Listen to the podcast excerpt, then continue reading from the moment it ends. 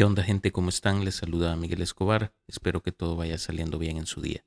Bienvenidos a un episodio más de su podcast Quiero saber más, su espacio en el que exploramos los rincones del saber humano porque todos deseamos por naturaleza saber y esa sed de conocimiento nunca se sacía.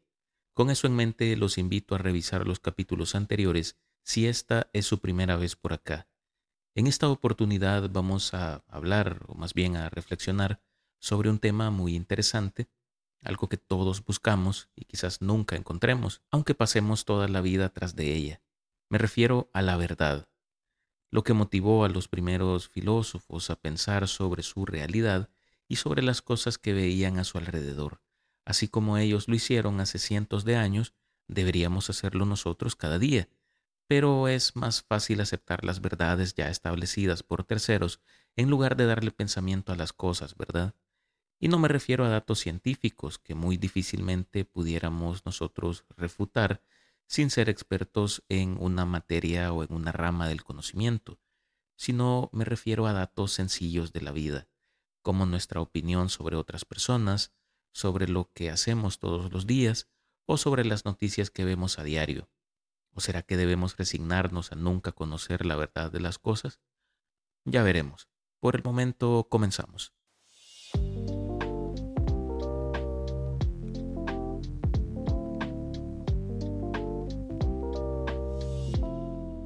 Para entender de mejor manera en lo que consiste un concepto, primero debemos pensar en su forma más simple, pero en el caso de la verdad creo que es distinto, o al menos difícil, de llegar a expresarla en términos sencillos, porque esta es una sola, y si nos enfocamos por deconstruir o disminuir la idea de la verdad que estamos analizando a su mínima expresión, correríamos el riesgo de tergiversar los hechos o pasar por alto datos necesarios para conocer la verdad.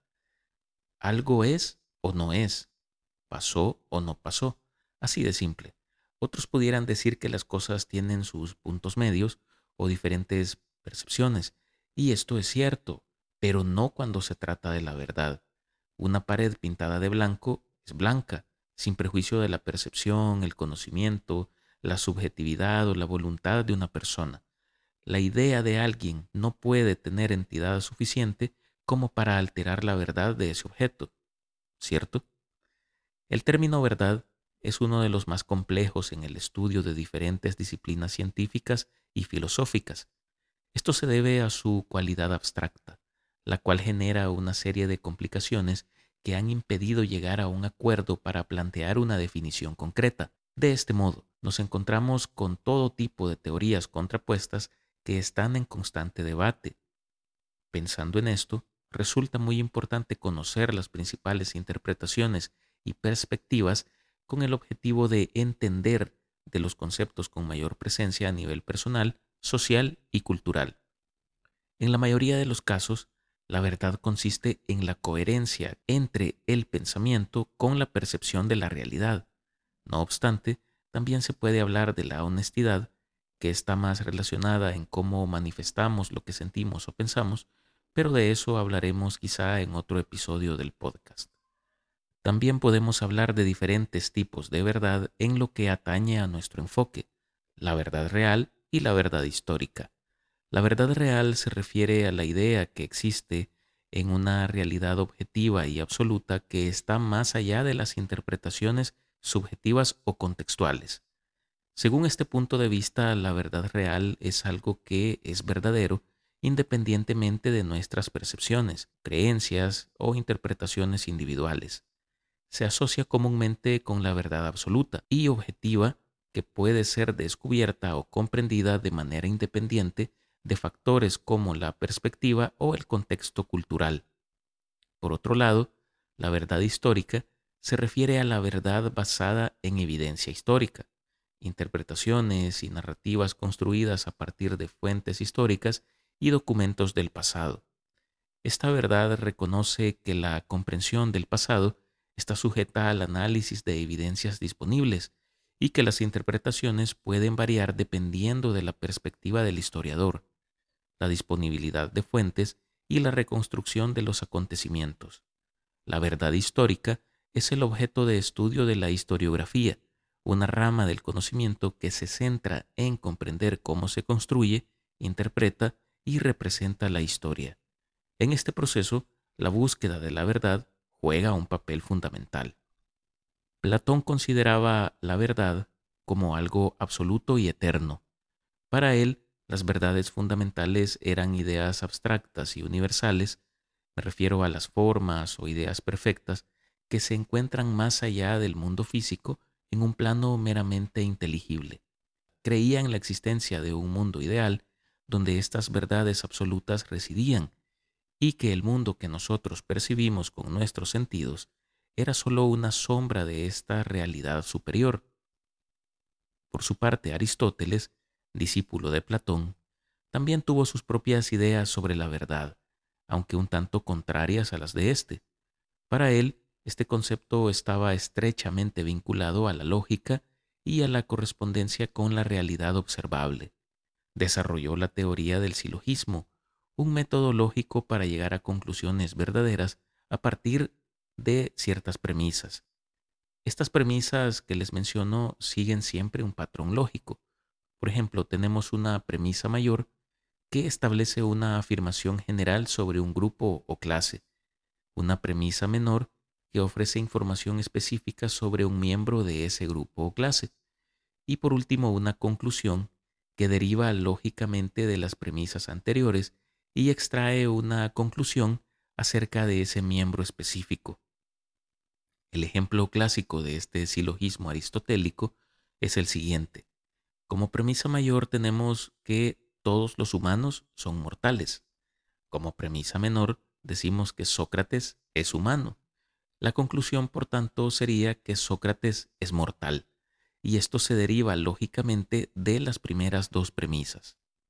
Descartes, a principios del siglo XVII, definió con claridad el objetivo de los filósofos de ese periodo histórico, la búsqueda de la certeza. La visión de Descartes sobre la verdad es fundamental en su filosofía y se encuentra en sus obras Discurso del Método y Meditaciones Metafísicas. Descartes, quien a menudo es llamado el padre de la filosofía moderna, abordó la búsqueda de la verdad a través de un método sistemático y racional buscando alcanzar un conocimiento firme y seguro que pudiera resistir la duda metódica. Descartes buscaba una verdad indudable y universal, buscando fundamentos sólidos para el conocimiento. Para lograr esto, propuso un método basado en la duda, cuestionando todas las creencias y opiniones aceptadas hasta entonces. Su intención era eliminar cualquier conocimiento que pudiera generar incertidumbre sobre su naturaleza, origen o característica, para así llegar a una verdad absoluta e irrefutable.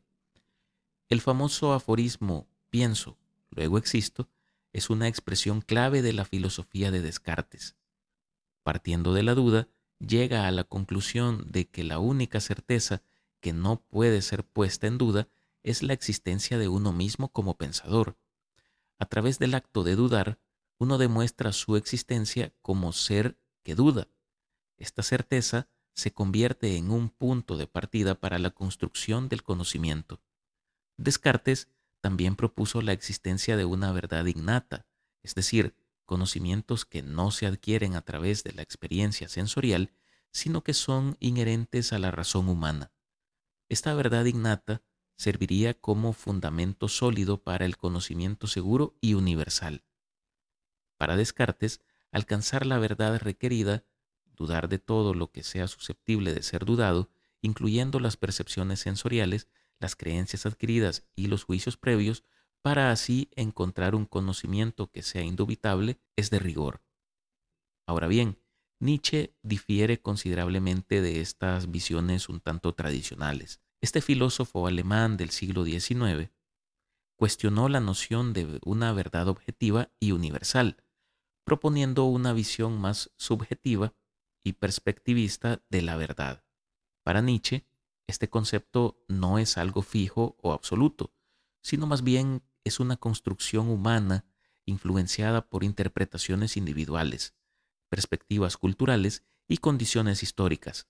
Argumentaba que no existía una verdad objetiva y única, sino múltiples interpretaciones subjetivas de la realidad, todas igualmente válidas desde sus respectivos puntos de vista. En ese sentido, la verdad tendría que ser una construcción relativa y dependería de la voluntad de poder de quien la enuncie. Sostenía que las ideas de verdad eran herramientas utilizadas por individuos o grupos para afirmar su poder y dominio sobre otros. Lo más llamativo de esta perspectiva es que reconoce a la verdad no como algo que es descubierto, sino creado o inventado. Descartar las dudas en la visión de Nietzsche no implicaba buscar una verdad objetiva y absoluta, sino cuestionar las nociones tradicionales de verdad y adoptar una actitud crítica hacia las creencias establecidas. Animaba a cuestionar y desafiar las verdades aceptadas, explorando nuevas perspectivas y reinterpretaciones de la realidad. Nietzsche sugería la superación de la moral tradicional y las estructuras de valores impuestas por la cultura, promoviendo una actitud de, libertad y creatividad en la búsqueda de la verdad. Argumentaba que debía ser vista como una construcción dinámica y cambiante, no como un concepto estático y definitivo. En lugar de buscar una verdad única, Nietzsche enfatizaba la importancia de la individualidad, la creatividad y la interpretación subjetiva en la comprensión de la verdad.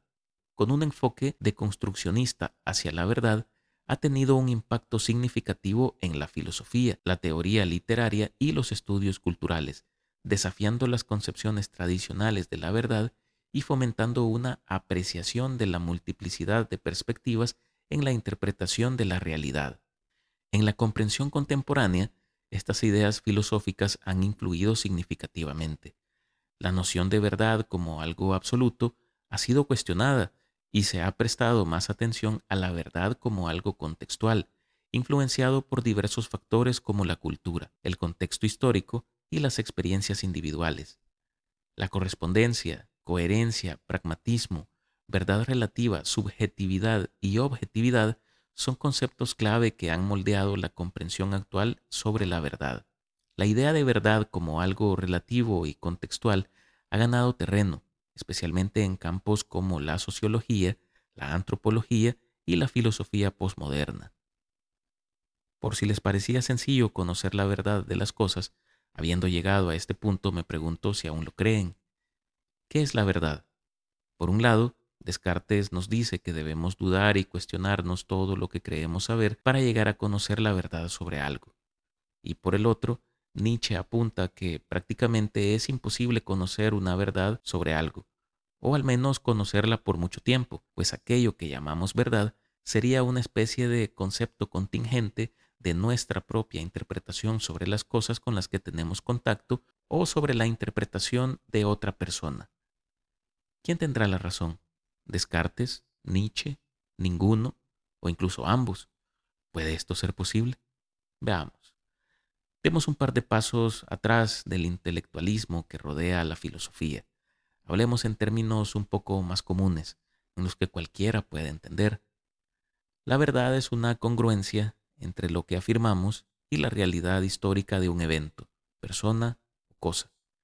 Entonces, eh, si queremos descubrir la verdad sobre algo, primero debemos ser capaces de tener contacto directo con aquella información relevante que sea conducente hacia el constructo mental al que llamamos verdad.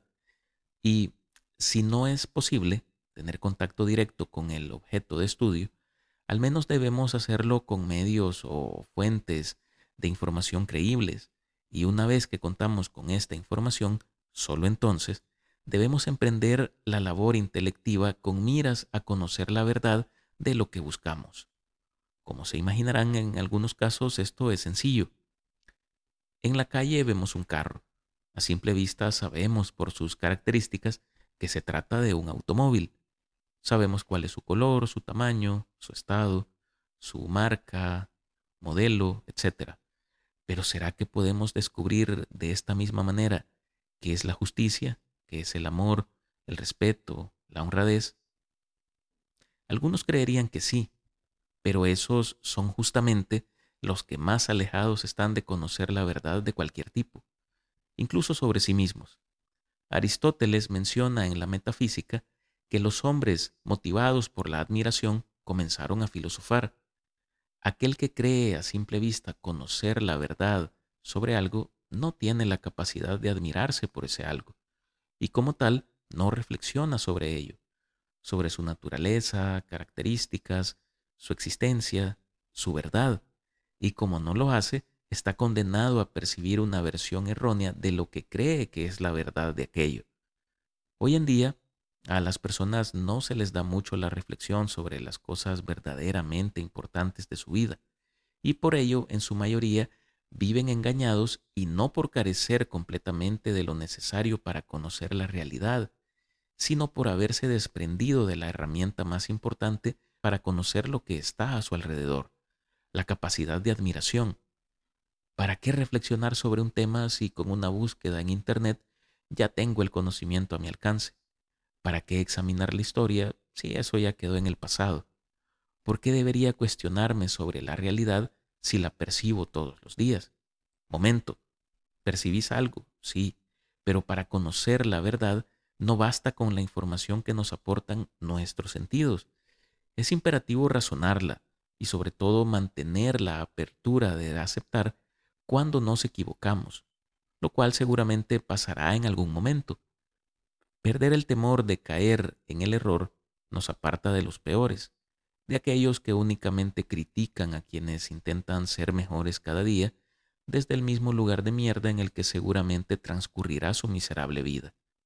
Conocer la verdad, a lo largo de la historia, se ha vuelto un lujo, un privilegio, y siendo francos, tal vez sea imposible hoy en día dar por cierto algo, pero más difícil será si nunca nos atrevemos siquiera a reflexionar un poco sobre nuestras dudas.